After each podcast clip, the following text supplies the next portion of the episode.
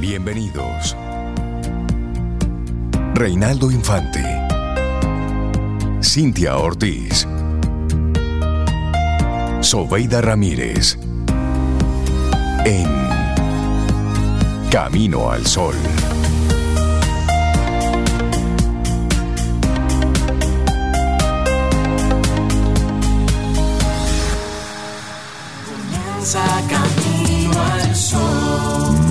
Buenos días y bienvenidos a Camino al Sol en este nuevo día que nos presenta la vida. Es jueves y estamos a 16, 16 de noviembre. Buenos días, Cintia Ortiz, Obeida Ramírez y a todos nuestros amigos y amigas Camino al Sol oyentes que conectan a través de las diferentes vías. ¿Cómo están ustedes? Yo estoy muy bien, Rey.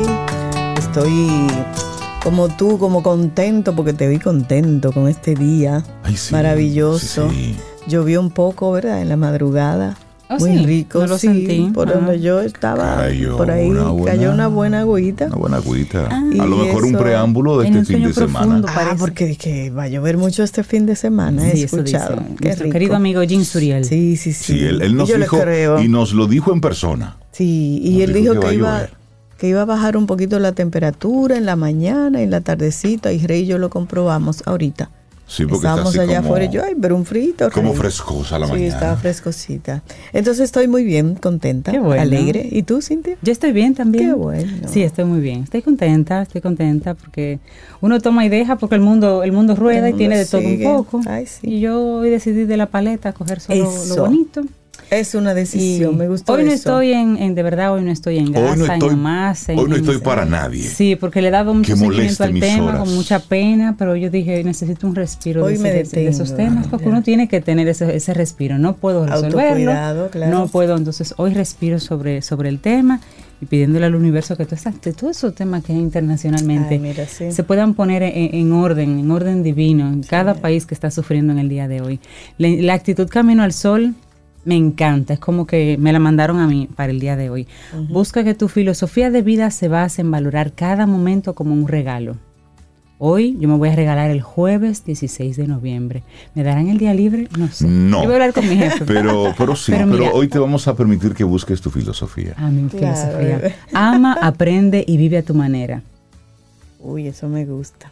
¿Qué actitud camino al sol? Ama, aprende y vive a tu manera. Siempre y cuando tu manera no sea una manera, ¿verdad? Complicada para otros, que haga daño a otros.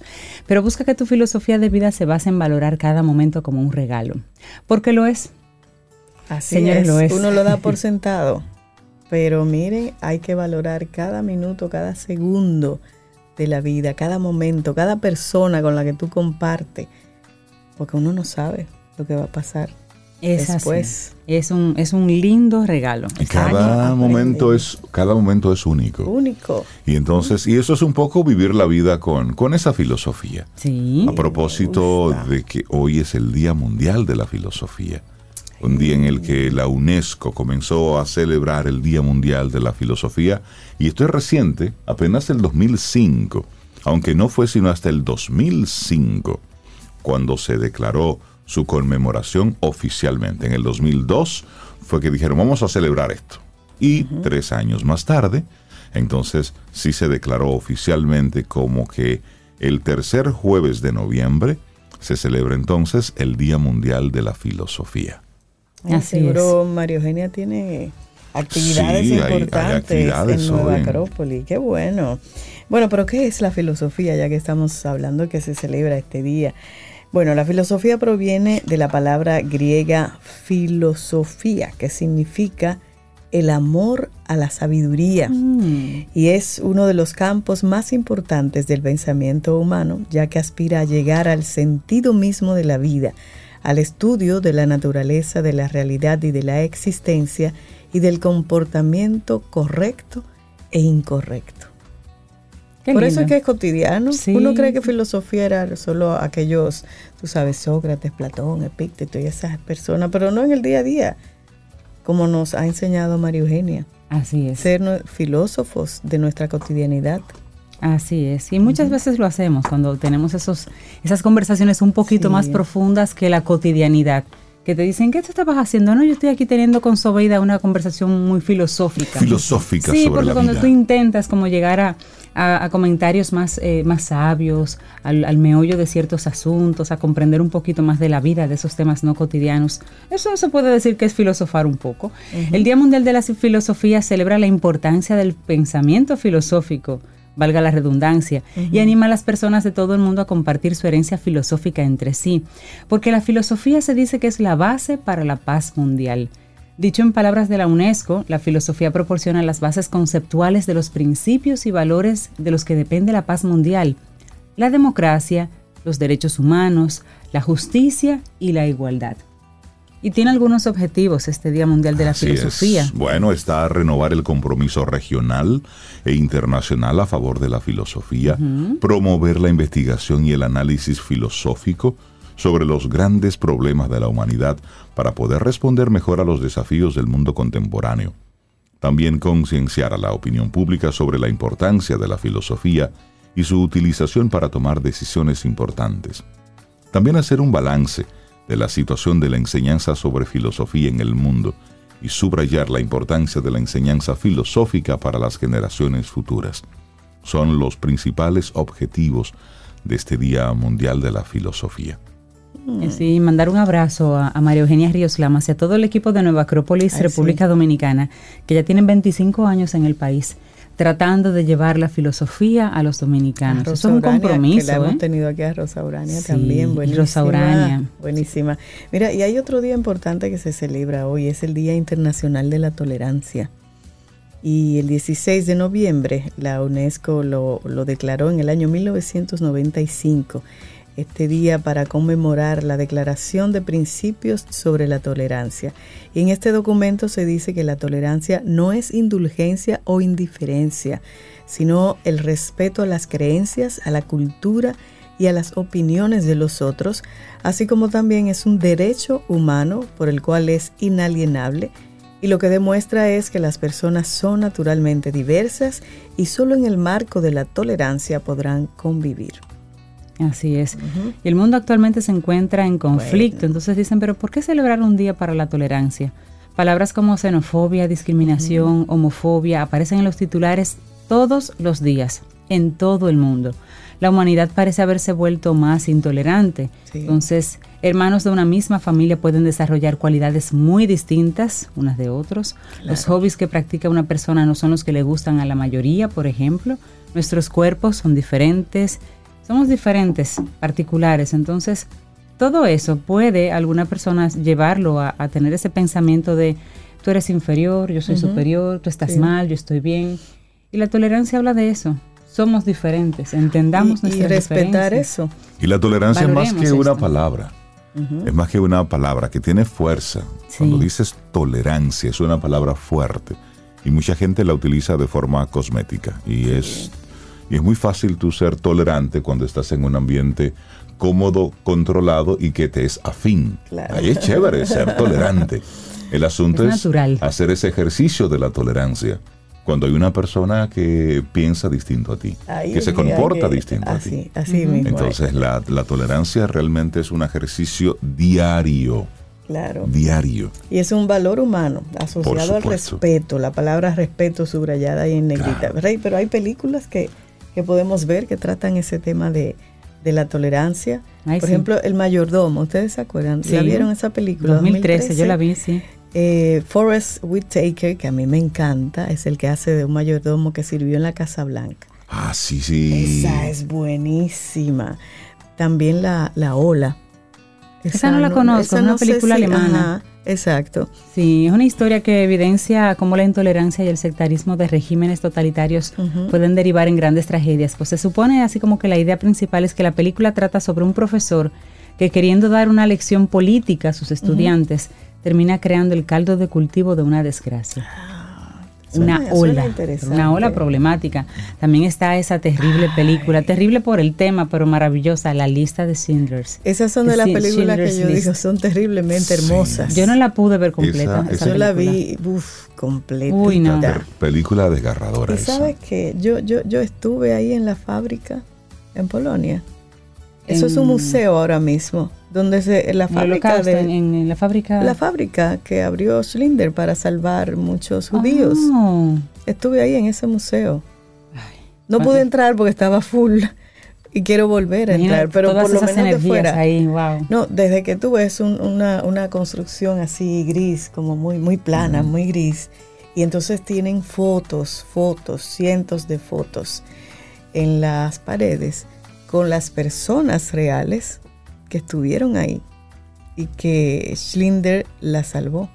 Sí, tú sabes que esos son de los momentos precisamente que ese tipo de cosas es para no olvidar, Sí, para no sí, repetir.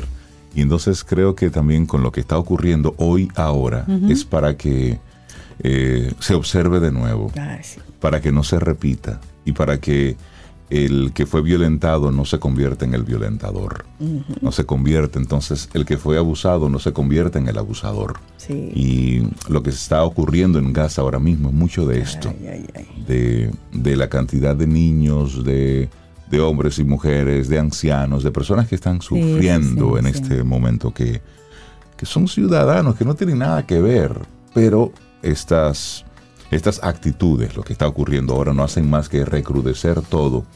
Y por cada familia violentada lo que se está es levantando de nuevo ese sentimiento. Correcto. Entonces, Sí. es un día para observar. También hoy es el Día Internacional del Patrimonio Mundial, ¿sí? Una fecha emblemática en la que se estableció un acuerdo para la protección, el cuidado, la preservación de todos los sitios naturales y culturales que existen sobre el planeta. Pero ¿qué es el patrimonio mundial? Constituye todos los bienes naturales y culturales que existen en el mundo y que forman parte de la riqueza, de la herencia de toda la humanidad. De ahí la importancia de su cuidado, de su protección y de su preservación. Actualmente, muchos de estos sitios se encuentran en riesgo de desaparecer debido al comportamiento irresponsable y depredador de los seres humanos. Hay que decirlo, depredador Sí. después de muchos años de graves daños ocasionados a lugares históricos, monumentos naturales y una gran parte del patrimonio cultural, más de 50 países se unieron para formar parte de una campaña mundial de conservación de estos bienes invaluables. Tú sabes que esto es muy, es muy importante porque recuerdo cuando fuimos a, a México, a las, a las pirámides del Sol, de la Luna, que antes tú podías subir. Sí. Sin embargo, precisamente por el daño que los visitantes le estaban haciendo a estas estructuras, tuvieron que prohibir que la gente subiera, porque la gente se llevaba un pedacito de piedra Ay, y escribía su nombre y hacía, óyeme, sí. dañando, maltratando un patrimonio de la humanidad. Así es. Entonces, cuando usted va de visita a un lugar, mire, por lo menos déjelo igual, igualito como lo encontró. Por lo menos no, no, no- no le fastidie más. Entonces, este día la, la UNESCO eh, fue la que, junto con el Consejo Internacional de Monumentos y Sitios, se puso en marcha para la elaboración de un informe para proteger todo el patrimonio natural y cultural de la humanidad. Así es que ese es el, el objetivo y esto está rodando desde, desde la década 70. Y eso es para que- que, para que personas puedan, generaciones, por Sí. ejemplo, nuestros nietos puedan alcanzar a ver algo, porque si no se va a, destru- a destruir en una generación. Por supuesto. Según la UNESCO, el Patrimonio Mundial de la Humanidad abarca patrimonio cultural, patrimonio natural y bienes mixtos. Por ejemplo, se clasifican así. En monumentos, ciudades, paisajes urbanos, pinturas, esculturas, lugares arqueológicos. También manifestaciones culturales de los pueblos como la música, la danza, las fiestas tradicionales, artesanía, gastronomía, las distintas lenguas, también los parques nacionales, la parte natural, ecosistemas, glaciares, bosques tropicales, cuevas, arrecifes coralinos, fauna, vegetación, montañas. Y entre los bienes mixtos destacan la antigua ciudad maya, bosques tropicales protegidos de Calakmul en México, el santuario de Machu Picchu, entre otros. Machu Picchu en Perú. Y, y aquí nosotros tenemos eh, al- declarado por la, por la. UNESCO algunos patrimonios, por ejemplo, la, la ciudad colonial está declarada patrimonio cultural y también hay los, lo- Esto, Sí, sí, eso lo Ay, tienes sí, ahí en la punta de la lengua. es- Guloyas, los guloyas. eh, no, pero no son los guloyas, son los de Villamella. Ah. los de Villamella. sí. Ay, Dios mío, ahora se me pasó. Ay, sí. Ay, si te Eh, acuerdas, son Sol oyente. patrimonio también de, de la humanidad. Sí, Sí. No, yo me voy a acordar en, en- en un momentito. El, la cofradía del Espíritu La Santo. cofradía del Pero- Espíritu Santo de. Pero Villamella. Cintia, ¿cómo tú no te acuerdas de eso? Si lo, lo vimos hace un par de la semana La pasada. semana pasada. Venga, están inscritos. Eh, Claro, Claro. tienes que acordarte de eso. Sí, sí, pero nunca se me el, olvidó. el café Yo que no ha puedo llegado poner eso, pero Eso los olivos se llama. Eh, claro, eso. es lo bien. popularizó Quinito Méndez. Quinito, el vecino, lo Pero eso es de la cofradía de, de Sí, sí, sí. y de, de Villamella. Mira, y sabes que hoy también es un día muy particular. Es el Día Mundial de los Record Guinness. Mm. Sí, la persona que mm, bebe más agua. El que, el que camina más a pie, sí, porque son cualquier cosa. En el 2005, la marca Guinness decidió proclamar el Día Mundial de los Record Guinness. Ah, pero si ellos decidieron, nosotros podemos decidir Podemos decidir un día para camino al sol. El Día Internacional de Bueno, Camino al Sol. pero la idea es seguir incentivando y descubriendo nuevos récords mundiales para que este famosísimo libro siga siendo el más vendido por muchos años. Y esto desde ya es uno de los eh, de los eh, récords que tiene precisamente El- libro Guinness. el sí, libro Guinness. porque mira, este libro cuenta con su propio récord ya que es el libro más vendido con derecho de autor de todos los tiempos. Es considerado el libro más robado de las bibliotecas públicas en Estados Unidos. La franquicia Guinness se ha expandido más allá de las imprentas. Hoy cuenta con una serie de televisión, tiene ahí un museo y en el 2003 el libro Guinness consiguió vender su copia número 100 millones desde su fundación. Pero, ¿cuál es la historia detrás de este libro Guinness? La idea de un libro que registrara todos los datos curiosos del mundo surgió en la década de los 50 cuando Sir Hugh Beaver, director general de la destilería Guinness, se encontraba de casa en el condado de Wexford, en Inglaterra. Él y su compañero entablaron una discusión un tanto tonta sobre cuál era el ave más rápida del mundo.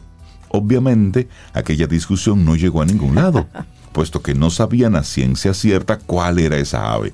Pero aquel suceso le dio una idea a Sir Beaver, la de publicar un libro que contuviese esos datos curiosos. Para que tú veas. Entonces, en realidad, ese tipo de discusión que vivió Sir Beaver era lo común en cualquier pub. Así que en el año 1954 se le ocurrió que una buena forma de promocionar la cerveza Guinness era presentando un libro que solventase ese tipo de discusión. Qué inteligente. Entonces, para crear este material, él llamó a los gemelos Norris y Ross McWhirter con el objetivo de que le ayudaran a recopilar datos. Poco iba a saber que estaría creando uno de los libros más famosos y vendidos en el mundo, ni que estaba grabando la marca Guinness en la mente del colectivo humano. Es verdad, es verdad. Por eso no hay conversaciones eh, inocentes. Sí, No, de todo se puede surgir, sacar algo. sí. Sí, muy sabes que yo, relevante. yo perseguía antes eh, esos récords. Yo me compraba eso, el libro Guinness. Ujú. Ay, yo era como obsesiva con eso. Y en un momento dije, pero espérate, cada año yo tengo que comprar este libro. No, y ahí paré, entonces ya ahí lo digital va ayudando. Mira, y hoy es un día que yo imagino que María José, letra Z, estará celebrando, pero, pero ya tú sabes, apasionadamente. Hoy se celebra el Día Internacional del Flamenco Ay, sí, declarado. Patrimonio de la Humanidad por parte de la UNESCO en el año 2010. Y para su candidatura, a comienzos del 2010, se, propu- se puso en marcha la campaña Flamenco Soy, que llegó a promocionarse en ciudades como Madrid, Barcelona y en una serie de festividades internacionales. Y el flamenco, a mí me encanta, ¿te gusta el A flamenco? mí me gusta el no- flamenco. No, sabía que Me he puesto en. YouTube ahí dije, a, a dar unos pasitos. Ole. Bueno, y el flamenco es un arte donde se conjugan el cante, asimismo toque, y el baile de las diferentes culturas que convivieron en Andalucía en el siglo XV. Y desde entonces su estilo único y su historia se han transmitido de generación en generación de forma oral. En el flamenco existen varios tipos de personajes. Está el cantante, que por lo general se encuentra sentado y puede o no estar acompañado de la guitarra española. Y por otro lado está, eso me encanta, el bailaor o bailaora, quien por medio de su cuerpo exterioriza el sentimiento expresado en la letra y la voz del cantante. Y en todo momento la letra, el baile, estará cargada de emociones sinceras, palabras sencillas y una expresión única que en conjunto transportarán al espectador hacia otro mundo, el mundo del flamenco. Y entonces eso es como un baile así como que desgarrado. Un tablao. como sí, que sí. desgarrado y que hay como que un algo. Pero mira, los amigos Camino al Sol oyentes nos preguntan, pero, pero con el tema de los récords, ¿cuáles han sido alcanzados por, por dominicanos? Ah, pero te Ah, tengo la información. Miren, el más reciente que Camino al Sol fue testigo fue el mangú más grande del mundo. Ah, sí. Ay, ¿verdad que Milka nos explicó? ¿Ustedes lo recuerdan? sí, sí, Sí. sí. Ustedes recuerdan, y este récord Guinness fue logrado el primero de octubre del 2021 tras elaborar la porción de mangú más grande servido en el mundo, alcanzado por procesar 1.200 libras de mangú, ay, yo quiero un chin, elaborado con unos 4.500 plátanos y Yo me 260 acuerdo, sí. libras de cebolla. Con estas hazañas supera el logro obtenido hasta ese momento por la comunidad hispana en Estados Unidos, con aproximadamente 640 libras. Pero también hay otro récord, el de la bachata más grande del mundo, la- el que baile de bachata más ¿Verdad grande del que mundo. sí? Sí, porque es que el récord lo tenía una pareja de como de alemanes. Eh, De bailando, bailar ba- digo, no, no, bachata, no, no, no, eso hay que hay que arreglarlo. En- Lo- lo Polonia, tenía- no, Polonia, lo tenía Polonia. era el que lo tenía, sí. Polonia. Sí. Y no, no, eso hay que arreglarlo, hay Más que traerlo raro para acá. Y eso también, eso Sí. fue en diciembre Eso fue del relativamente reciente. 2021 en el Malecón.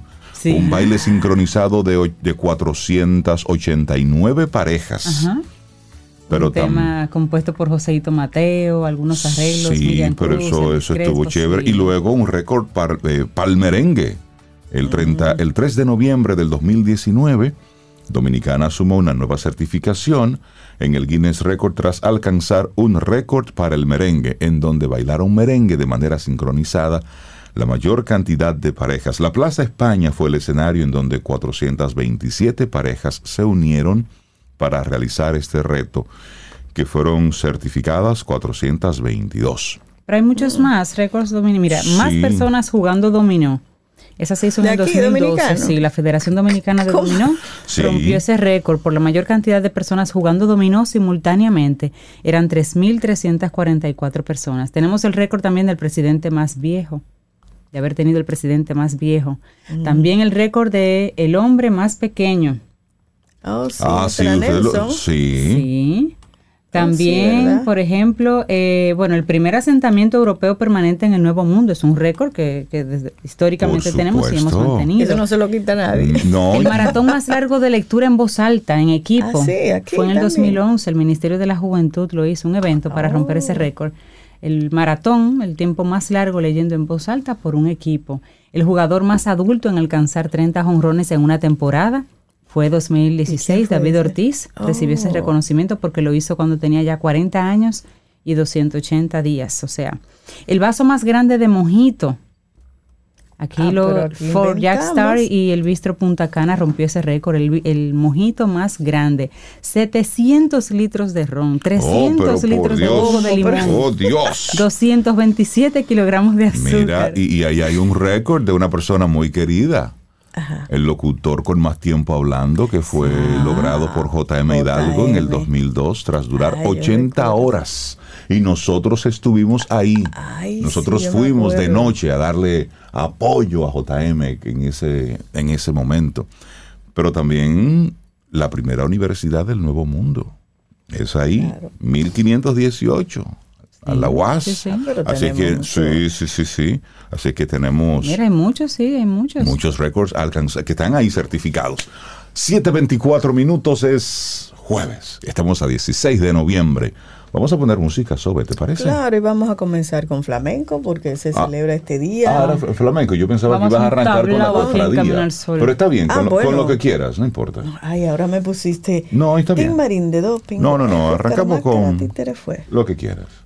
Son dos días buenos. Bueno, José Merced es uno de los principales exponentes de lo que es el flamenco. Y bueno, hay muchos, está Camarón de la Isla, mucha gente. Y esto es al alba. No es un flamenco como tal, pero es su voz flamencleada, él es cantador y esto de Aute. Wow, mangucito ahora, qué bueno. Ay, Dios mío. Un quesito frito. ¿Quieres? Ok, lindo día. Con los tres golpes. Los titulares del día. En Camino al Sol.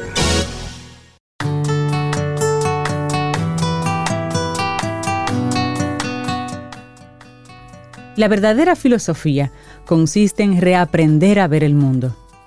Merleau-Ponty. Y seguimos en este camino al sol. Vamos a compartirte algunos de los titulares que recoge la prensa en este día. Los empresarios dominicanos abogan por un sistema tributario ágil y simple que promueva el empleo, la inversión y la formalización, garantizando ingresos suficientes en el marco de los principios constitucionales de legalidad, justicia, eficacia, igualdad, equidad y competitividad. Así lo establece el Consejo Nacional de la Empresa Privada CONEP, entidad que entregó ayer al liderazgo político, económico y social de la República Dominicana las propuestas estratégicas de la décima convención empresarial. Marrancini destacó que para el 2024 la proyección de inversión privada será superior a los 30 mil millones de dólares y aspiran que su crecimiento anual sea superior al PIB. Ante esa propuesta, los empresarios consideraron necesario mirar más allá del Producto Interno Bruto y adoptar nuevas métricas que permitan calcular el progreso en términos de la calidad de vida. Me parece bien. Sí. Tenemos que estructurarnos como país, desarrollar planes, proyectos, programas que sean consensuados y que haya un compromiso de continuidad Claro. para que veamos algún resultado. Así es. Totalmente de acuerdo, me encanta esa iniciativa. Bueno, en otra noticia, la República Dominicana dinamiza las relaciones con el Caribe. La República Dominicana ha dinamizado sus relaciones con el Caribe con el fortalecimiento de la presencia diplomática y con acciones concretas para el acercamiento recíproco que abarcan consultas políticas, ensanchamiento del intercambio comercial y visitas oficiales de alto nivel. Como resultado del renovado interés en los vecinos regionales, los presidentes de Guyana, Mohamed Irfaan Ali, y de Surinam, Chandrika Chan Santoki, visitaron oficialmente el país este año y se ha anunciado ya un encuentro entre el primer ministro de Jamaica y el mandatario dominicano Luis Abinader. En esta semana estuvo en Santo Domingo la senadora Camina Johnson Smith, ministra jamaiquina de Relaciones Exteriores y Comercio Exterior, con quien su par dominicano Roberto Álvarez firmó varios acuerdos. También con Ali y con Santoki se suscribieron acuerdos de cooperación y se abrió la posibilidad de que la República Dominicana participe en la explotación de los recursos energéticos que esos dos países del norte sudamericano poseen en abundancia. Los descubrimientos de yacimientos de petróleos en Surinam y Guyana han impulsado sus economías y la demanda por productos que, como alimentos y manufactura ligera, la República Dominicana puede ofrecerle a través en las islas del Caribe. Qué bueno, era ya ahora como que nos abriéramos a, a ver ese mercado interesante porque una vez, un intento fallido, la República Dominicana había desistido de pertenecer a ese esquema regional del que Haití sí forma parte. Entonces, recuperar esas relaciones, impulsarlas, me parece muy, muy, muy bueno. Qué bueno. Bueno, Centro de Retención Vehicular no estaría listo en diciembre.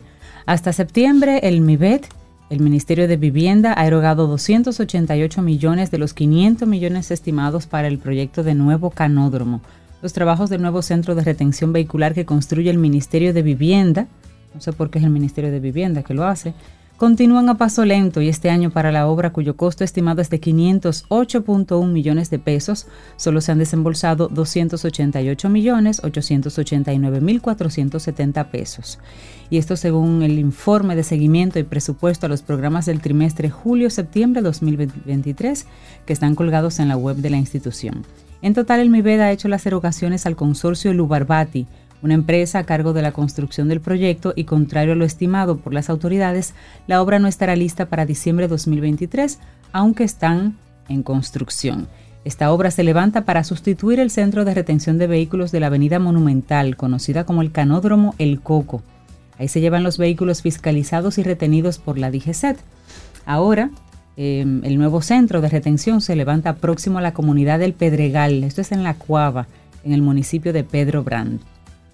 Los trabajos de construcción se realizan en un área de 120.706 metros esto en terrenos que eran propiedad del Consejo Estatal del Azúcar del CEA. Conforme a los planos de este proyecto habrá un edificio administrativo, torre de vigilancia, garita de seguridad, pabellón, comedor, taller de mecánica, estación de combustible, área de subastas, edificio docente y una cancha multideportes. También habrá un depósito para motores con capacidad para 4.749 unidades y la parte vehicular para 532 unidades. Y ellos dicen que no sería un depósito de los vehículos y motocicletas retenidos por la DGCET para fines de chatarra, no va a ser un depósito de chatarras. De acuerdo a las informaciones suministradas por el exdirector del Intran, funcionaría mediante un proceso de pago y retiro que se actualizará de forma automática para que el ciudadano sal de la multa pendiente, acceda al parqueo a retirar su vehículo, presente el volante de pago a las autoridades militares en la garita de seguridad y pueda salir. Y que en caso de que los propietarios no reclamen los automóviles en 90 días, estos vehículos entrarían en un proceso de subasta pública. Exacto, porque no podemos estar ahí eh, almacenando vehículos. Claro. Bueno, y si usted eh, sufrió mm, de forma cruda, el entaponamiento, el embotellamiento de hace dos días. Ah, ah, para ti, Zoe. Y si usted hoy, ahora, en este momento está en otro tapón, hmm. esta noticia es para usted. El taxi volador ha tardado mucho en convertirse en una realidad. ¿Cómo es? El taxi volador ¿Eh? y estará en el mercado en el 2025. Primero harán unas pruebas en Estados Unidos, luego en Emiratos Árabes Unidos, luego en la India y luego próximamente en República Dominicana. Pero oye lo que están diciendo. Lo que considerábamos como ciencia ficción se ha convertido hoy en una realidad, declaró en el Salón eh, Aeronáutico de Dubái Dicen ellos, está pasando, es real y lo verán en el mercado en el 2025 y se espera que la Administración Federal de Aviación de Estados Unidos apruebe en el 2025 el Midnight de Archer Aviation, un avión eléctrico para cuatro pasajeros con despeje y aterrizaje verticales. Esto conducirá a una certificación casi simultánea en Emiratos, según Nicky Goel, director comercial de, eh, de Archer, que cuenta entre sus principales inversores a Mubadala, un fondo soberano emiratí. Ah, eso va a pasar. Ahí hay, ahí hay papeleta, ahí hay dinero. Entonces, está previsto que los vuelos en Emiratos comiencen en el 2026. Dicen ellos, esperamos que la demanda sea fuerte. Así que ya saben, aquello que veíamos de los taxis voladores, de los vehículos. yo quedé impresionada con aquella película de Harrison Ford, Blade Runner, ah, del 1982 creo. con, esos autos, ¿tú te acuerdas que eran, volaban y se paraban? Sí, Minority Report también tenía de esos. Sí, Minority y los Report. Los, sí, eso es lo más. Ahí fue que empezaron a hablar de eso. Es posible que lo veamos en, Dominicana para el 2030. Eh, Cintia pone cara de escepticismo. ¿Por sí, sí, sí, un poco. ¿No te gusta eso? Yo me, Lo que pasa es que, yo me imagino cuando... Mira, todavía hay hambre, se va la luz. Ah, o sea, tenemos tantas precariedades, tú sabes sí, que... Sí, pero, pero esas cosas abren la brecha de, la distancia que existe. No, pero eso va a seguir pasando. Por, allá, Cuando llegue aquí yo espero que estemos mejor. eso va a seguir pasando. Recuerda que hay más de 100 tribus que están totalmente aisladas del mundo. Sí. Es decir, eso va, eso es natural que ocurra. Así es. Bueno, esa información. El programa de las Naciones Unidas para el Desarrollo, el PNUD, lanzó el Índice Regional de Pobreza Multidimensional, el IPM, con enfoque en las mujeres de América Latina y el Caribe, el cual ubica a República Dominicana en la posición 4 con un 21.5% de los 10 países estudiados al medir la tasa de incidencia de los hogares multidimensionalmente pobres. El análisis regional revela que el 27.4% de las mujeres experimentan pobreza multidimensional. La intensidad de la pobreza medida como la proporción promedio de privaciones entre las mujeres pobres es del 48%, o sea, en promedio, las mujeres en situación de pobreza experimentan privaciones en casi 5 de los 10 indicadores que componen este IPM. Entonces, para República Dominicana, precisa el PNUD, los principales desafíos para superar la pobreza multidimensional de las mujeres se encuentran en 49.8% con acceso precario a servicios de la vivienda, es decir, agua, saneamiento, electricidad y combustible para cocinar. El 62% de las mujeres carece de acceso a Internet en el hogar. El 36.5% enfrenta el hacinamiento digital, que significa que tres o más miembros, un solo equipo tecnológico para tres o más miembros de la familia. Y también actividad económica desfavorable o que no percibe ingresos con un 26.9% y 16.8% de las mujeres respectivamente.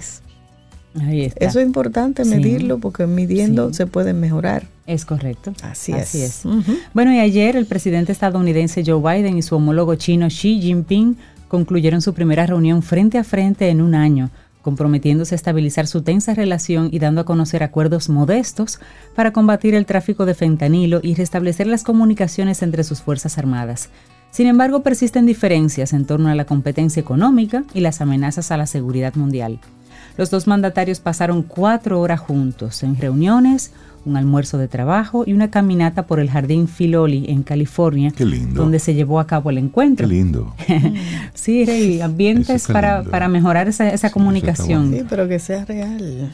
Como tú dices, para mm. preparar la conversación. Me llamó la, atención la forma en cómo el presidente chino eh, miraba a Mira, el presidente estadounidense. Que uno dice, ¿qué estará pasando por esa cabeza? Pero bueno, esto fue con la intención de mostrarle al mundo esta reunión que si bien son competidores económicos globales, no están enfrascados en una confrontación en la que el ganador se lo lleva todo. El planeta Tierra es lo suficientemente grande para que los dos países tengan éxito, le dijo Xi Jinping a Biden. Por su parte, el mandatario estadounidense le comentó a, a su homólogo chino Creo que es primordial que usted y yo nos entendamos claramente, de líder a líder, sin malentendidos ni mala comunicación. Tenemos que asegurarnos de que la competencia no derive en conflicto. Mm. Y bueno, llegaron a pequeños acuerdos como por ejemplo la contener la producción ilícita de fentanilo y de reabrir los lazos militares.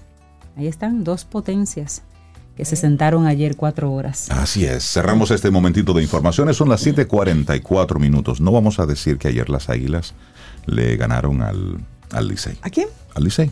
Uh, rápido decirlo. Creo, creo que fue al Licey, no sé. Ah, bueno. le ganaron a alguien. Pero sigo, insisto, con, los titulares. Las Águilas emiten señales de vida ante el Licey. Es el Licey. le estoy diciendo. Dame el nombre. Vamos a investigarlo. Vamos a darle seguimiento. Sí, porque como, porque como, como él dice. ¿Por qué no oye, las águilas le ganan al Licey y ya? Sí. Léelo otra vez. oye, dice, la noche del miércoles en el Quisqueya, donde habían ganado por última vez el 29 de octubre, el equipo amarillo puso fin a su racha de nueve derrotas. Se impuso en otro choque de photo finish, no sé qué es eso, ante el Licey en un resultado que representa, oye, oye, ahí es que me da cuerda, un tanque de oxígeno y que puede ser un punto de inflexión. Vamos a llamar a ese periodista. Vamos a llamar a ese periodista. Vamos a ver qué es lo que está pasando. Vamos con música. Laboratorio Patria Rivas presenta En Camino al Sol, la reflexión del día.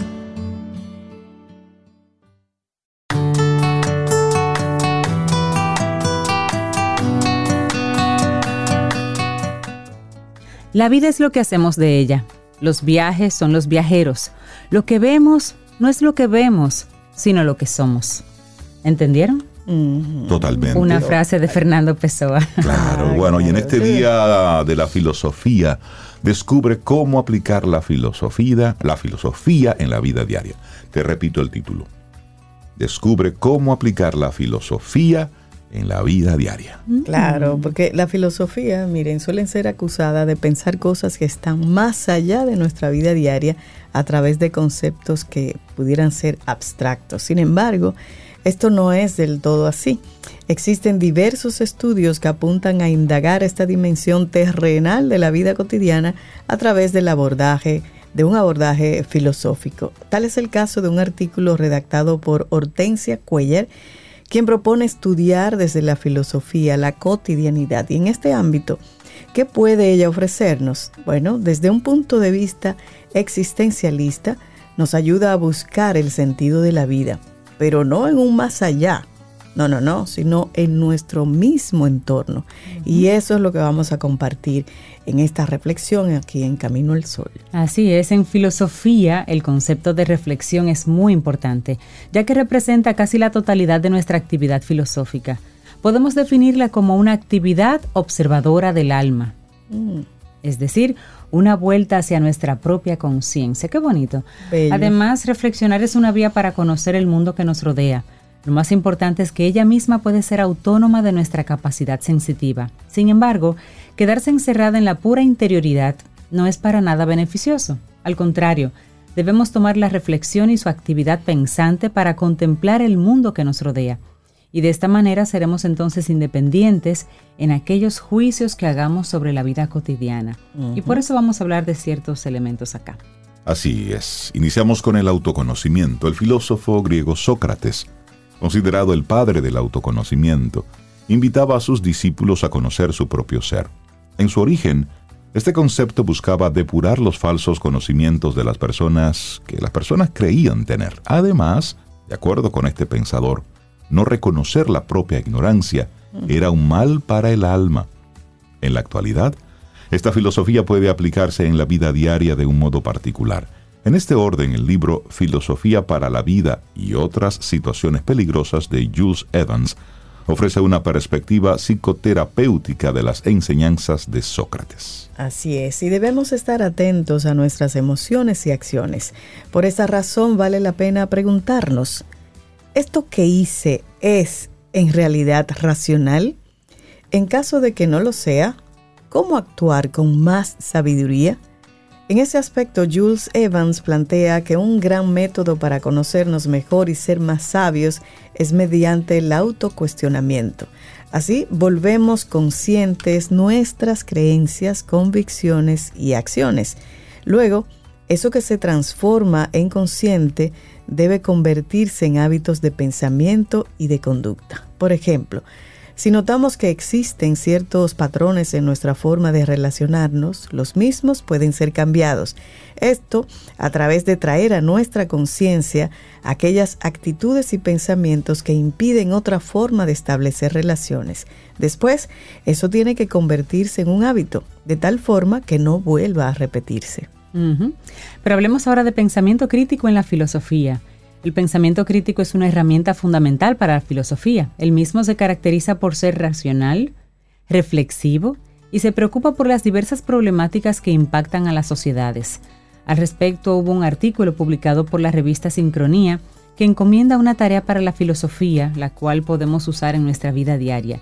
Se trata de que la filosofía piense y ofrezca una respuesta a los problemas contemporáneos, es decir, que no se quede encerrada en una mera especulación teórica.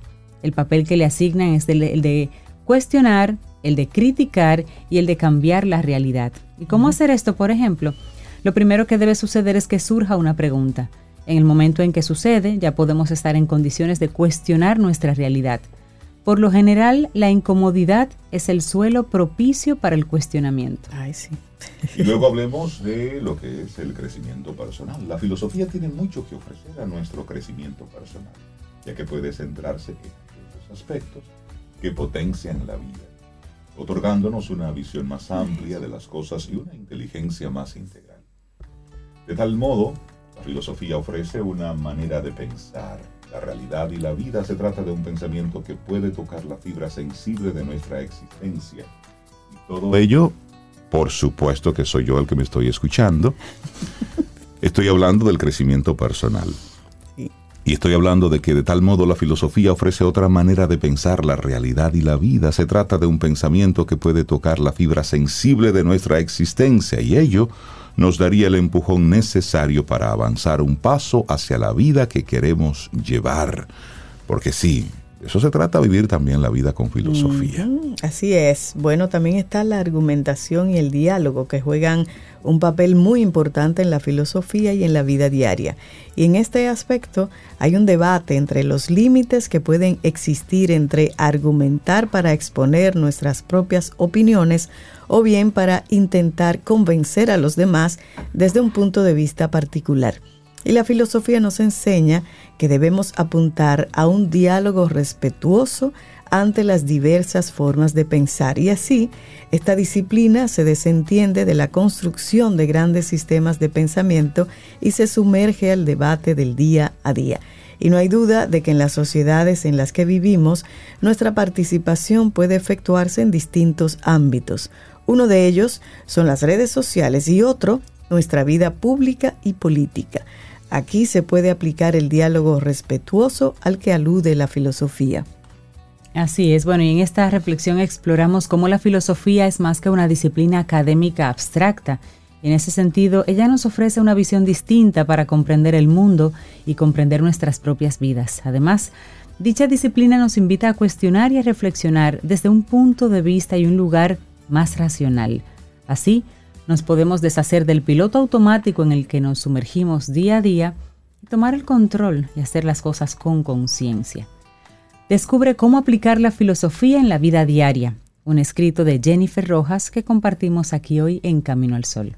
Laboratorio Patria Rivas presentó En Camino al Sol, la reflexión del día. Para iniciar tu día, Camino al Sol.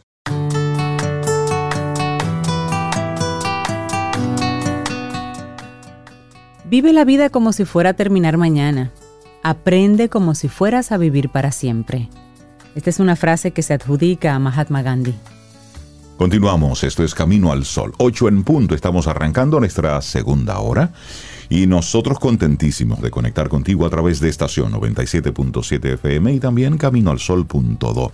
Entra a nuestra web para que puedas escuchar todo lo que aquí ocurre y por supuesto después en la tarde. Ahí tenemos el programa dividido por segmentos para que puedas identificarlo, tanto por nombre de colaborador o por tema. Caminoalsol.do. Darle los buenos días y la bienvenida al actor dominicano Richard Douglas con su opinión personal. Richard, buen día, ¿cómo estás?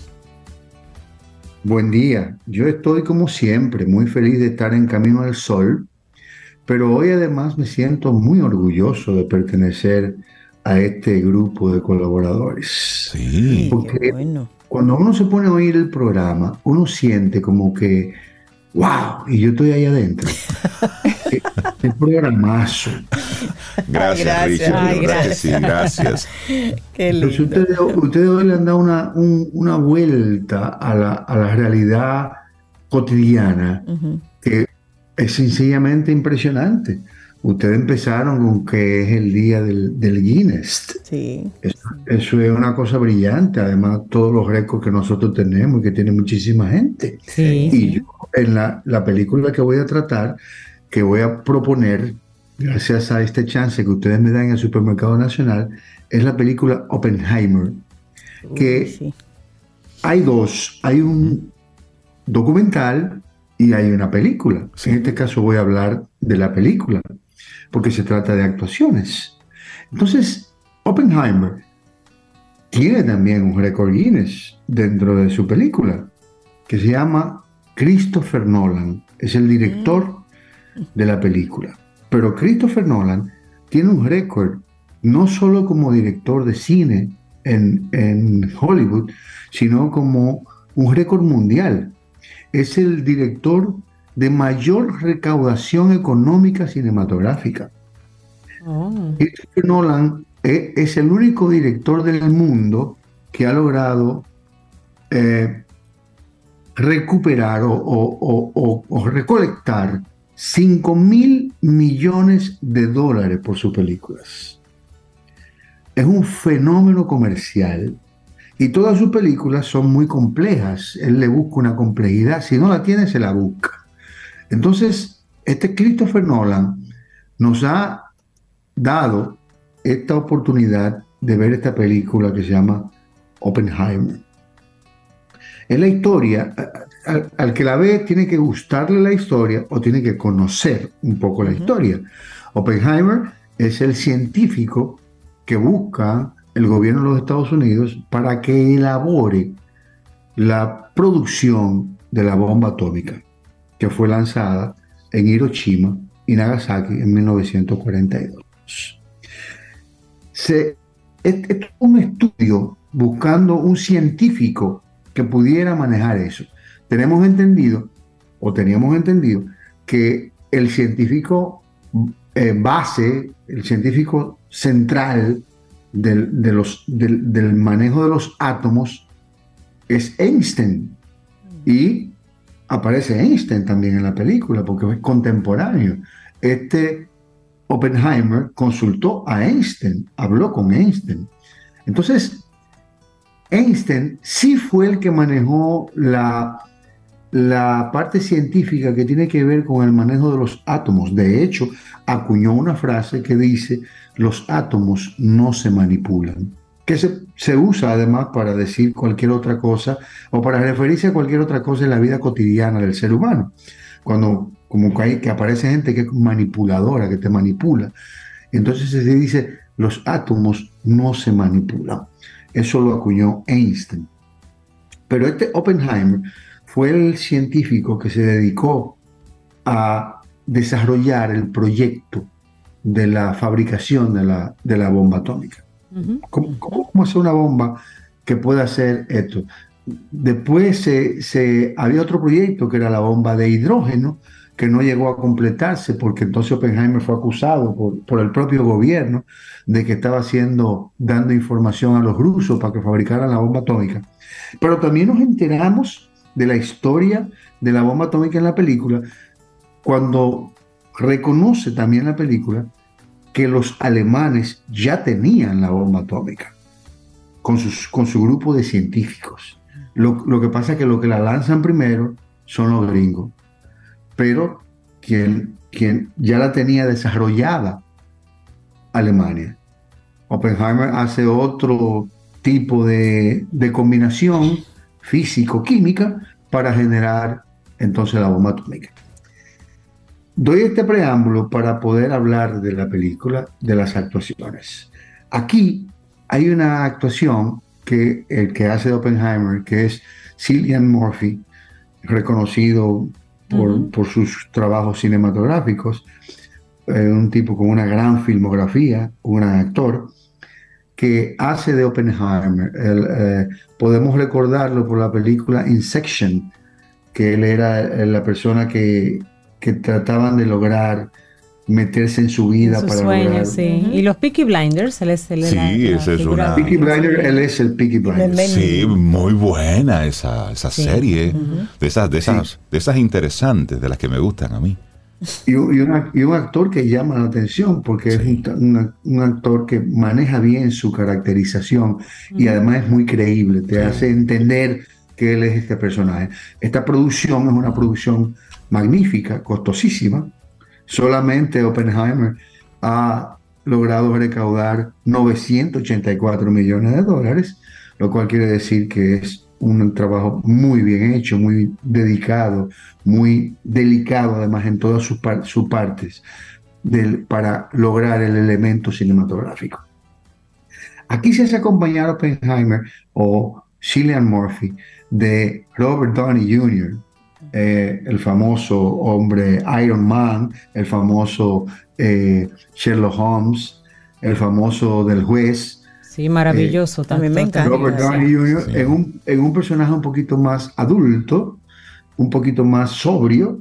Él es ese, ese funcionario norteamericano que decide, porque además es también un científico, un, un intelectual, que decide ser él el que busca a Oppenheimer y lo pone al frente del proyecto que se hace en Los Álamos, en, en, una zona en California, es cerca de, que era antes mexicana, que los gringos decidieron hacer ahí. Hoy día no tiene nada que ver con lo que se ve en la película, eh, es, como un desierto, pero es un sitio hoy día muy poblado, que pertenece a la sección indígena en Estados Unidos, Cherokees y, y los demás indígenas norteamericanos. Se hace acompañar también de Emily Blunt, muy conocida también por su filmografía. Muy buena. Una, mujer muy buena que hace de la esposa de Oppenheimer. Otra que hace de la amante de Oppenheimer es Florencia Pugh, una mujer también bellísima, dinámica, eh, fantástica, con también muy buena filmografía. Madman, de los más que hace el papel del general que, que dirige toda la operación militar. Eh, um, Gary Oldman, que también ha trabajado muchísimo con Christopher Nolan en, Batman, es el famoso comisionado de la ciudad gótica, que lo conocemos por muchas cosas que hace. Está John Harrod, está aquí el que hace de, de, Einstein es John Cotting. John Conti es un, era un dandy en su juventud, hoy en día en su en su aparición otoñal se parece a, Einstein eh, físicamente, eh, sus características, pero este lo conocemos por su trabajo cuando era dandy, cuando era muy jovencito, muy buen mozo. Aquí todos los actores están muy bien. Elden er, eh, Eren, este es un actor que es como hindú, pero es norteamericano que ha trabajado en muchas películas, que es muy bueno, que lo conocemos por otras, participaciones, que, que tienen una participación importante en la película, pero todos están muy bien. Esta es una película magnífica, seguro va a ir a los Oscars y va a ganar. Eh, y aquí todo el mundo está muy bien. Hasta los actores bicuice están perfectos. Eh, nunca he visto una película que, se, que todo el que aparece se destaca.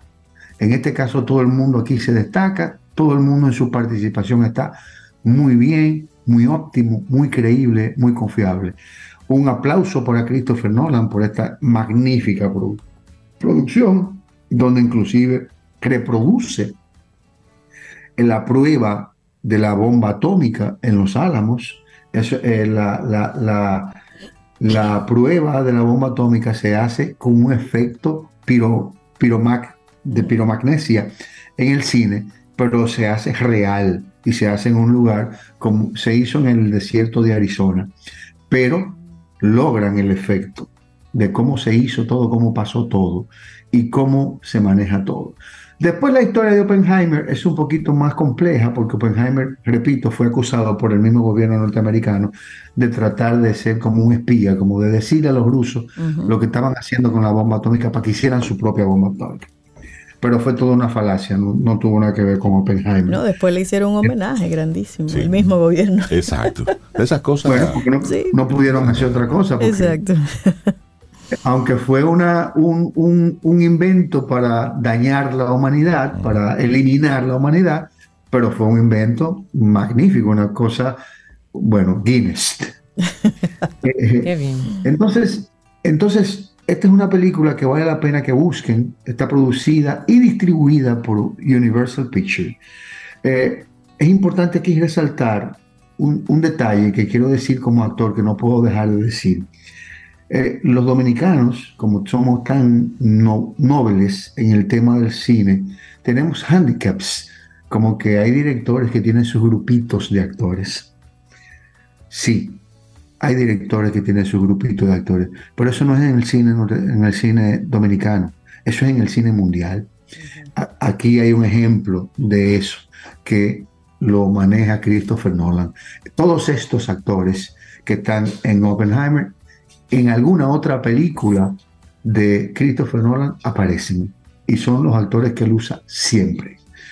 Pero además, en República Dominicana hay un hándicap que se dice que no se puede hacer un monopolio del cine produciendo, exhibiendo y haciendo cine para poder exhibir. Sí, en este caso Universal, que es la gran compañía productora, distribuidora de cine, produce, distribuye y hace la película para poderla promover. Entonces, esos hándicaps que tenemos en República Dominicana, tenemos que irlo diluyendo un poquito con estos ejemplos universales que tienen además un director como Christopher Nolan, que tiene el récord mundial como recaudador del cine, 5 mil millones de dólares. Señores, no se la pierdan, búsquenla en la plataforma que ustedes prefieran. Oppenheimer, una película que va a ganar Oscars. Definitivamente. Muy, a verla, a verla voy. Gracias por este chance a ustedes y a Supermercados Nacional. Sobre todo a ustedes, porque me permiten el orgullo de ser un camino al sol oyente. Ay, qué lindo. Richard Douglas, muchísimas gracias. Gracias. Un abrazo. Un abrazo. Y como dijo Richard, todo en esa película eh, es bueno, porque incluso la música, que es del sueco Ludwig Goransson, este chico de 39 años, jovencito, ha sido el compositor de la música para La Pantera Negra, con la que ganó el premio Oscar a la mejor banda sonora, el Grammy como mejor composición y también el premio Grammy a la canción del año con la película This is America y es el, de la música también de Creed, Creed 1 y Creed 2 de esa, de esa serie. Y bueno, es un reconocidísimo y premiado músico, así es que esto es de él. También de la película Oppenheimer, Richard. Can you hear the music? Así seguimos y gracias, Richard. Ten un buen día, un buen despertar. Hola. Esto es Camino al Sol. Camino al Sol.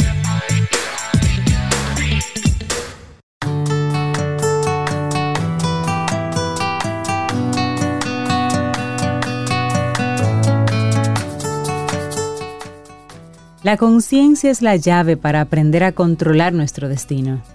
Una frase de Mary Ann Radmaker. 8.19 minutos en este jueves, estamos a 16 de noviembre. Muchísimas gracias por conectar con nosotros. Seguimos en este Camino al Sol. Te recuerdo nuestro número de teléfono. Ahí estamos conectados siempre, 849-785-1110. Te escuchamos, te leemos y agradecemos mucho que estés ahí conectado con nosotros. Y si te gusta el programa, bueno, pues compártelo. Dile a alguien, hey, escucha Camino al Sol que para nosotros es motivo de muchísima alegría saber que sí, que estás ahí tomándote este cafecito de la mañana temprano, estas dos horas arrancando el día de una forma distinta. Y bueno, y como nosotros aquí en Camino al Sol eh, damos espacio a temas así como que eh, diversos, pero al mismo tiempo de esas cosas que, que a nosotros nos gustan. Sí, sí, relevantes eh, también. Sí, y cuando estamos ante la presencia de un autor, de una autora en esta ocasión, pues para nosotros motivo de muchísima alegría. Esas mentes creativas que se atreven a escribir algo y luego tienen la valentía de, publicarlo. Sí. Entonces, darle los buenos días, la bienvenida a Siddhartha Mata, comunicadora social, periodista que hoy nos presenta la novela Un país que huye, migrantes Sidarta, buenos días y bienvenida a Camino al Sol. Hola, muy buenos días, ¿cómo están ustedes? Muchas gracias por, este espacio y, por darme la bienvenida. claro que sí. A ti, Un honor conectar contigo, Sidarta. Claro. Mira, y hablemos un poquito acerca de esta, de esta novela reciente, Un país que huye, migrantes. Cuéntanos un poquito de qué te, qué te llama para, para escribir este libro. ¿Es una historia personal? ¿Se puede saber? No, no es una historia personal, sin embargo, es la historia creo que de cualquier migrante. Eh, es, esa historia donde todas las personas que hemos salido de nuestro país, que hemos prácticamente huido de nuestro país buscando eh, mejores opciones de vida, mejor calidad, pues tenemos que meter la vida en una maleta, lo que cabe, porque tenemos que dejar muchas cosas y arrancar. Este, de eso trata Migrantes, es, es una familia que sale de Caracas y em, su destino es Lima, Perú. Está integrada por una mamá que, está, que es viuda, la hija mayor que se llama Margarita, el hijo del, del, medio que se llama Salvador y Mari, una niña de nueve años que además viaja con su gata, que la gata es todo un personaje. Esta familia sale de Caracas eh, y bueno, a lo largo del camino se va a ir encontrando con personas y con situaciones que les van a ir ocurriendo que los van a ir transformando. Ellos cuando llegan a Lima, pues de verdad este, están viendo la migración de una manera muy diferente a cómo salieron de Caracas, ¿no? Eh, la migración de todas, todas es un, es un sentimiento, bueno, que particularmente lo viví cuando salí también de, de, Caracas. A, primero también fui al Perú y después estoy aquí en Santo Domingo. Este, bueno, esa sensación Ahí se nos perdió un poco. Sí, te perdimos un momentito ahí, Siddhartha. Sí, vamos a, restablecer la, conversación con, con Siddhartha. Sí, mientras continuamos con ella, mira, ella tiene estudios de maestría en creación literaria en la Universidad Internacional de Valencia, España, y un diplomado en periodismo de investigación del, del INTEC, SOBE. Mm, sí, y también la Embajada de los Estados Unidos. Su trabajo final fue nominado al Premio a la Innovación Periodística. Qué, qué bonito. Y como ella dice, pues esta novela trata de una historia, de una familia, digamos, la familia Ramírez, pero que no soy yo, no. no, eres tú. tú sabes lo único que... he hecho es salir de la piña para acá. Después para ningún otro lado. tú sabes que e, e, ella da, eh, ella inicia su conversación con una, con una frase que yo la escuché de la voz de un migrante. Cuando precisamente fuimos a, a, buscar, a buscarlo a él y a su, a su familia al aeropuerto. De, seguro que él está escuchando Camino al Sol, cuando él me dijo, Rey, me traje la vida en cuatro maletas. Y no es fácil. Migrar, cada quien quiere estar en su país. Y el, y el que migra, migra es por necesidad. Y el tema de la migración a nivel mundial es precisamente motivado precisamente por, por la necesidad que tiene la gente de, de ver una, una calidad de vida distinta, una posibilidad totalmente, totalmente diferente. Y hace, hace unos días estuve eh, leyendo un libro de Jorge Ramos que él escribió precisamente sobre la migración. y, él, y él planteaba en su libro que los gobiernos deberían dejar de estar dándole tantas vueltas al mundo colocando barreras, que pensaran en una posibilidad de una frontera, como él decía, de una, de una frontera eh, ligera. No, y, ligera, él decía, porque mira, no hay, no hay nada que añore más la persona que emigra que regresar a su casa en fechas eh, importantes. Es decir, cada quien quiere celebrar la Navidad en su territorio. Cada quien quiere celebrar el Día de las Madres, el Día de los Padres en su, en su lugar. Hay momentos dolorosos con la pérdida de un familiar, un amigo. Entonces, cuando tú tienes una, una, una, frontera que es ligera, que permite el tránsito de usted va a este lugar, va a trabajar, paga tributos, eh, es decir, cumple con las obligaciones, pero luego tiene la facilidad de tú retornar pues de una forma u otra los gobiernos, y ahí yo creo que da un punto interesante de apertura a la conversación, él dice, los gobiernos no se dan cuenta que con eso bajan su carga económica, porque cuando tú le impides a una persona que salga porque sabe que si sale no puede volver, tú estás acumulando una presión económica que llega a un punto donde tú no la vas a resistir, que es lo que está pasando en Estados Unidos. Claro, y como tú dices, nadie quiere irse de su país, la gente migra y migra de la manera en la que Siddhartha está planteando esto por una necesidad casi de supervivencia en muchos casos. Eh, pongamos, por ejemplo, toda esa persona que migra desde África hacia España, hacia esa Europa cercana a ellos. Oye, es que la situación que están viviendo, o sea, de guerra, de hambre, eh, los obliga. ¿Tú sabes lo que es montarse de aquí, los dominicanos? Cuando se montan en una yola para irse a Puerto Rico, eso es exponiendo su vida. Entonces uno se ubica, wow, ¿qué situación tiene esa persona que le obliga a hacer eso? Claro, y es la historia de todos. Y creo que, que Siddhartha con, con, su novela Un país que huye, migrantes, pues relata un poquitito de, poco de esto. Siddhartha, ¿qué tanto hay de autobiográfico en esta, en esta novela? No, mira, la verdad no hay mucho de autobiografía. Eh, yo, como, como te explico, yo lo que puse en la novela creo que es ese, ese drama universal de cualquier migrante tanto, tanto mi caso como de cualquiera que, haya salido de su país en esas condiciones. Em, migrantes, eh, creo que también fue, fue, una manera mía de este, de hacer las paces con la migración, de sentirme de nuevo en hogar y poner todo ese dolor que tenía en, negro sobre blanco. La historia, la historia creo que cualquier migrante se puede sentir identificado con mi familia, que se llama la familia Ramírez, este, y Sobeida sin, sin ninguna ilusión. Viste que me quedé tranquilita. ¿no? Aunque Sobeida, Sobeida, es una migrante. Yo vine de la piña. Mm, Sobeida vino de la piña, a la capital. a la capital, sí. Pero qué interesante, porque esta novela tú mencionas que que la familia Ramírez se va moviendo de, este país, de Venezuela hacia, hacia Perú, cuatro mil kilómetros, cuatro países, tres fronteras. Entonces, me imagino la riqueza que tiene en tu, en tu novela, en tu historia, todas las vicisitudes, las enseñanzas, las alegrías, eh, las lágrimas. Sí.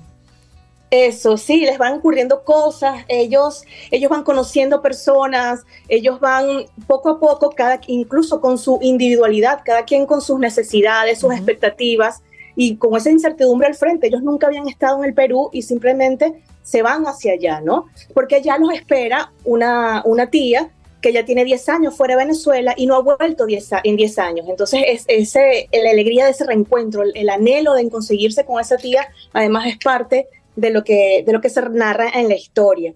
Ellos, ellos cada quien con su, con su personalidad va migrando y en esa migración van sintiendo ese cambio, esa, esa evolución en sus personajes donde, donde van, van encontrando sentido a, a, su vida. Porque bueno, todo migrante que llega, pues ok, vamos a comenzar de cero, pero esa frase suena algo amarga a veces, ¿no?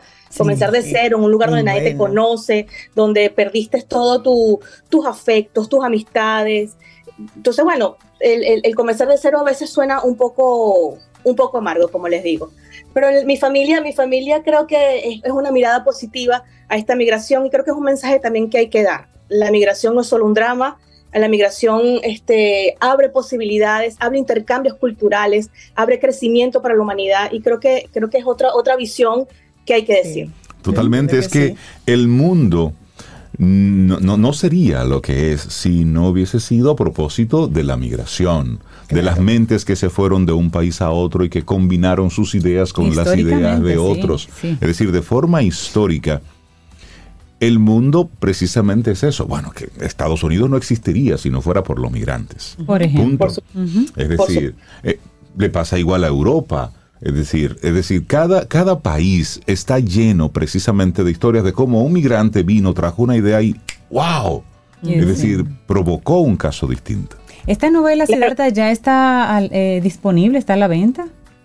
Sí, está a la venta, está a la venta a través de mi Instagram, arroba Sidartamata, Sidarta como se escribe el, el, libro de Germán Gess, con las D y las H igualito, en la librería Mamey de la zona colonial, a través de la página web de eh, el sello editorial de Editores y también está en Amazon en formato pasta blanda y en formato ebook para gente que lee en Kindle. Ah, ese me gusta. Excelente. ese me gusta. Bueno, Siddhartha, y cada autor siempre tiene así como que en el horno o en la mesa de preparación algo más. Tú como autora, ¿en qué estás involucrada ahora?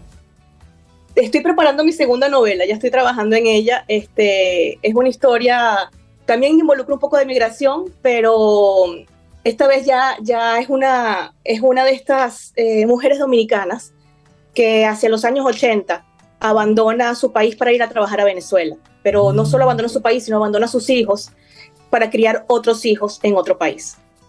Esa historia fue una realidad. También desgarradora. Sí, sí. Wow, sí. Siddhartha Mata, muchísimas gracias por compartirnos tu novela, Un país que huye. Gracias. Siempre bienvenida aquí a Camino al Sol. Un gran abrazo. Gracias, Siddhartha. Un abrazo. Igual, feliz día. Lindo día, un abrazo. Para iniciar tu día, Camino al Sol.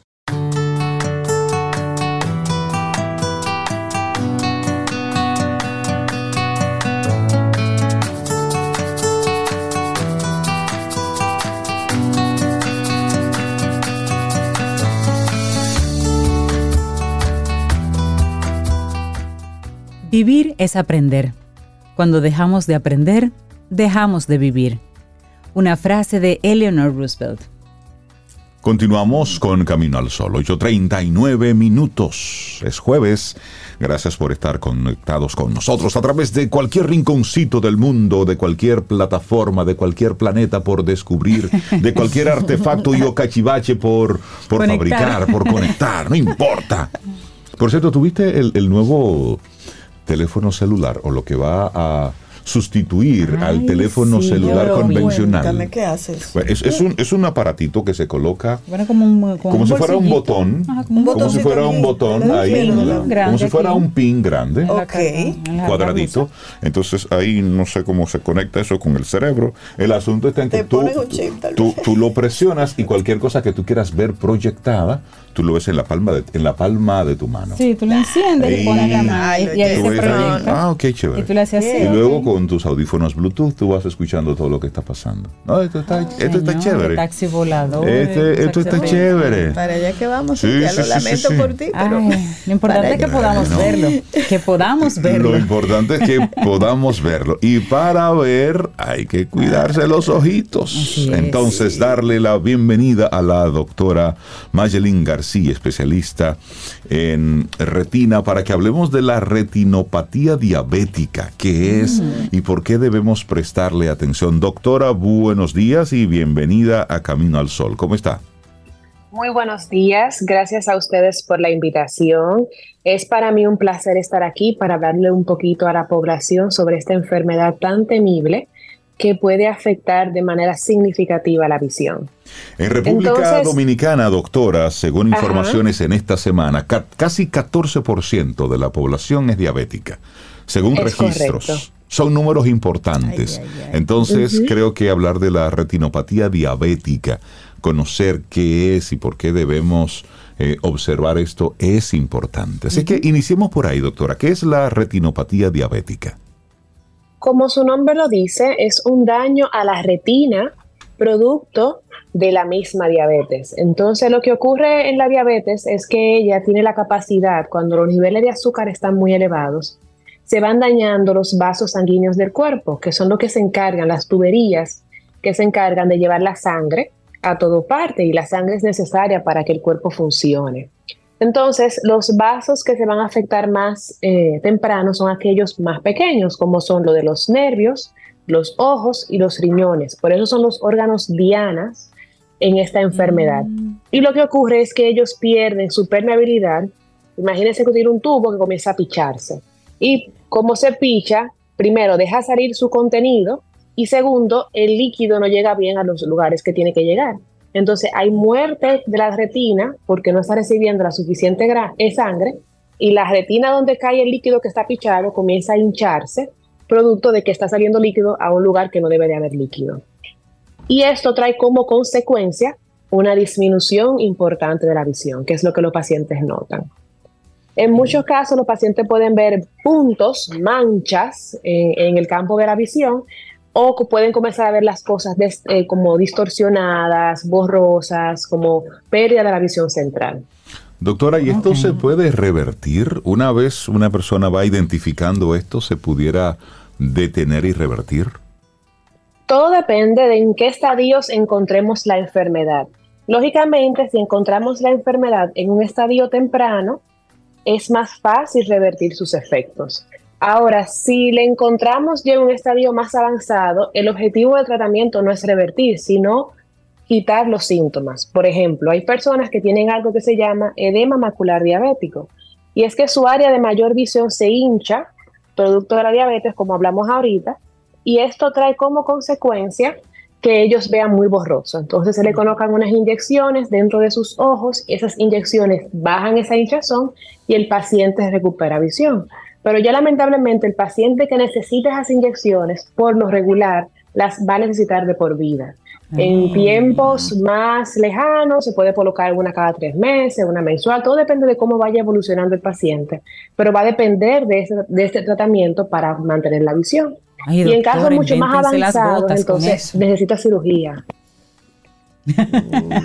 Un ¿Eh? comentario de una doliente, invéntense las gotas con eso. Yo no me imagino una inyección en un en ojo. los ojos. Wow, Ay, sí. Si supieras que justo ayer estaba leyendo, esto es muy, muy experimental. Pero ya se está tratando, eh, están en investigación unas gotas que van a funcionar, según ellos, para esto. Aún no se ha probado en humanos, pero lo que ha arrojado es que es muy prometedor. O sea que quizás en un futuro tengamos unas gotas que mejoren esta, esta parte, pero no la tenemos todavía. Lo que sí tenemos que tomar en cuenta que la mejor, el mejor tratamiento es la prevención. Sí, lo mejor es no llegar ahí. Claro, claro, claro. Y se puede, por ejemplo, doctora, en un chequeo general eh, de la visión, llegar a este diagnóstico de retinopatía diabética y que la persona realmente sea en ese momento que se entere que tiene diabetes, entonces. Así, eso pasa más de lo que tú te imaginas, porque recordemos que la diabetes es una enfermedad que no duele. Y muchas veces el paciente se da cuenta cuando comienza a tener fallos en ciertos órganos, o se le comienzan a hinchar las piernas, o comienza a tener problemas, dolores de espalda por los riñones, o comienza a ver borroso, va al médico y, oh sorpresa, eres diabético. Entonces, por eso la importancia de que cuando a una persona le diagnostican con diabetes, sobre todo los pacientes que son diabéticos tipo 2, deben de acudir a una evaluación oftalmológica inmediatamente. O sea, le diagnosticaron hoy usted es diabético, usted mañana va al oftalmólogo para que le chequee su retina y así descartar que usted no tenga daños por la retinopatía, porque a ciencia cierta es muy difícil que ese paciente sepa qué tiempo tiene padeciendo de la enfermedad. Sí, es cierto. ¿Hay alguna edad o alguna precondición que facilite este tema de retinopatía diabética? Por ejemplo, los, los niños eh, que hay de niños diabéticos pudieran tener esta condición o simplemente se, se, presenta más en adultos, digamos? Cualquier persona con diabetes puede tener esta condición. Entonces, si la persona es diabética tipo 1, que es maldita la diabetes infantil, porque no tiene que ver con infantil nada más, es más porque hay un problema en el páncreas, que es, es el órgano que se encarga de producir la insulina, ese paciente ya no produce suficiente insulina y esto no es culpa de nadie. O sea, aquí fue que un órgano se dañó y ya por eso usted es diabético. Entonces, los diabéticos tipo 1, ellos deben de acudir a la consulta más o menos a los 10 años luego del diagnóstico, porque estos pacientes cuando debutan con la enfermedad bajan bruscamente de peso, se ven agudamente enfermos, pueden hacer algo llamado cetoacidosis diabética, porque es que su órgano no produce nada, entonces ellos se enferman de manera brusca pronto y se diagnostica muy pronto. O sea, el paciente padece esta enfermedad y se diagnostica eh, en, los en los primeros meses, ya se le diagnostica porque eh, cambia mucho el, el, el, como el estilo metabólico. El paciente se enferma muy rápido. Cuando usted dice que se enferman pronto, ¿es en, qué tiempo? Aproximadamente en para... No, en meses. El diabético tipo 1 ya a los tres meses se ve que está muy delgado, decaído, tiene mucha hambre, tiene mucha ganas de orinar, tiene mucha sed. O sea, se ve, eh, por lo regular debutan en niños o en adolescentes y se ven personas agudamente enfermas, pero yo justo el martes vi una paciente diabética tipo 1 de 18 años y era realmente diabética tipo 1 porque se hacen unas pruebas para uno diferenciarla de la diabetes tipo 2. Ahora bien, existen niños diabéticos tipo 2. ¿Y cuál es la diferencia? Porque el diabético tipo 2 se la comió. O sea, yo digo, ese se come su enfermedad. Es el típico niño gordito, en sobrepeso, que no hace ningún tipo de actividad física.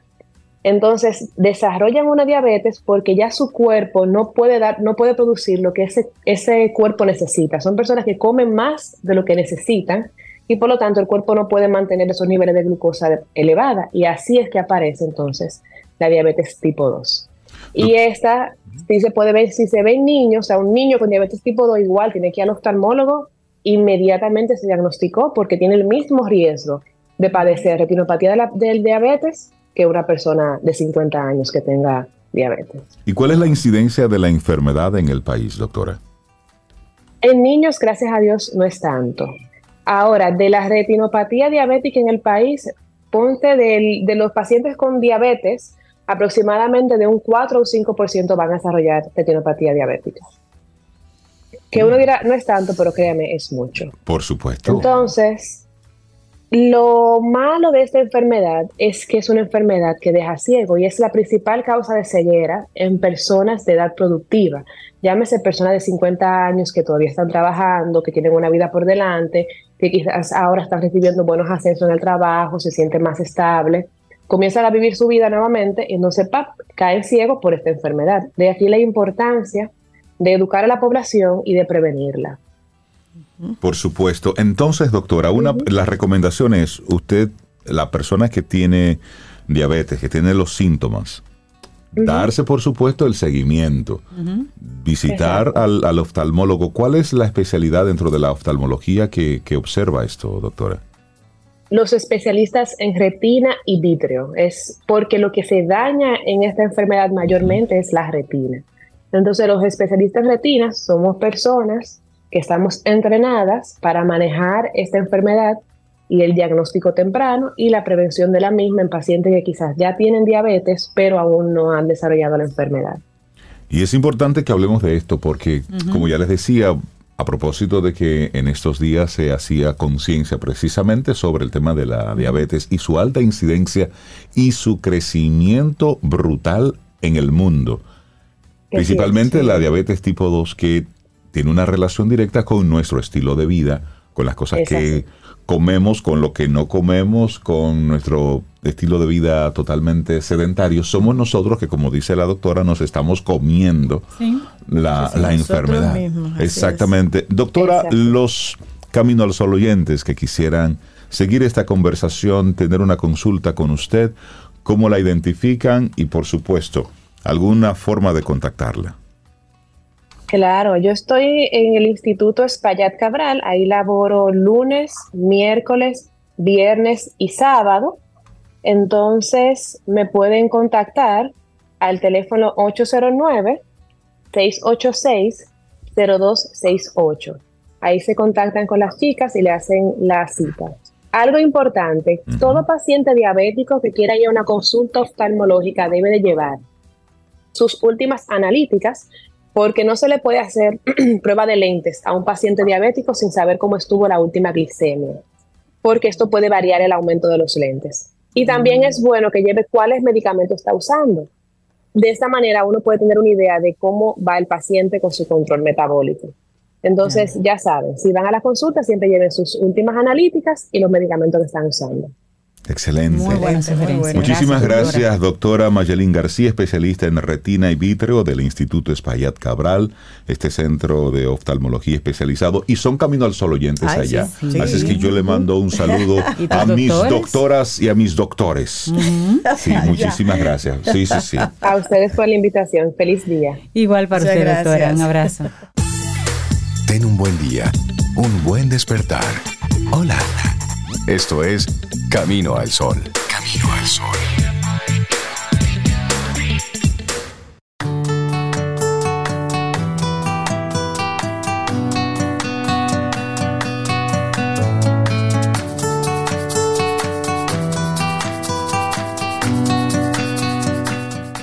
Estamos en la recta final de Camino al Sol por el día de hoy, pero vamos a recordarte la actitud Camino al Sol por si no la copiaste tempranito.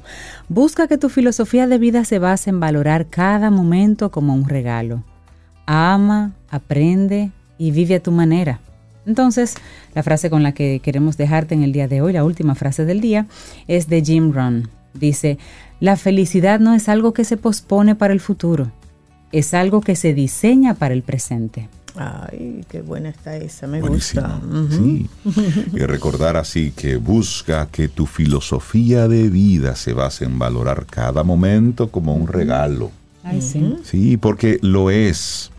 Ama, aprende y vive a tu manera. Y hay una frase que nos comparte con cierta frecuencia María Eugenia Ríos Lamas de Nueva Acrópolis, la mujer que, que trajo la filosofía aquí a Camino al Sol. Ay, sí. Cuando ella dice ese ese correcto ser, correcto pensar y ese correcto hacer. Mire, póngale eso a su vida. En lo que usted haga en el día de hoy, haga su mejor esfuerzo, primero para hacer lo que sea lo, correcto. Lo que, lo, lo, que sea. Lo correcto porque es lo correcto. Y uno, lo sabe. Y uno lo sabe. Usted lo sabe. Y luego que lo que usted vaya a hablar que sea lo cierto. Es decir, cuando usted hable, que lo que usted diga sea cierto. Pero cierto porque a usted le consta. Por supuesto. Porque usted lo oyó en alguien que confía. que sea cierto, no que, que, que sea cierto. Y lo que usted haga, haga su mejor esfuerzo. Mire, ya, con eso. Ya, y luego viene el correcto pensar. Cuando usted se sienta pensando caballá sobre algunas cosas, detengas, diga, no, no, no, espérate.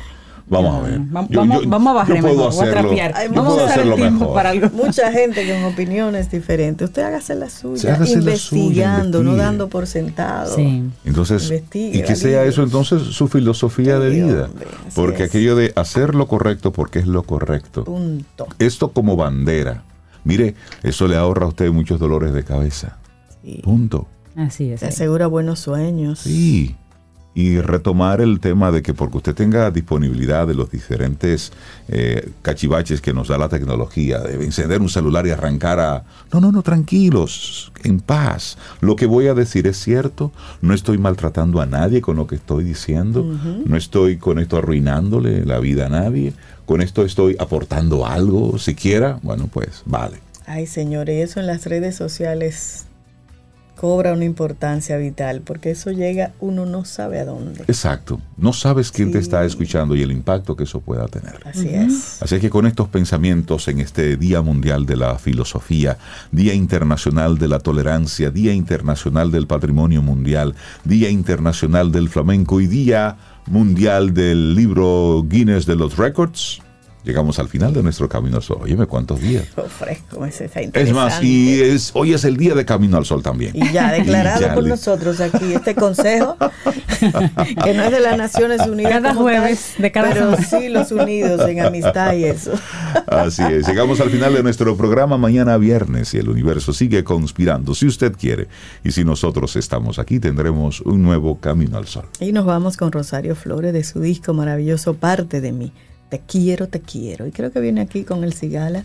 Así nos vamos. Lindo día. Hasta mañana. Aquí termina Camino al Sol. Pero el día apenas comienza. Vívelo Camino al Sol.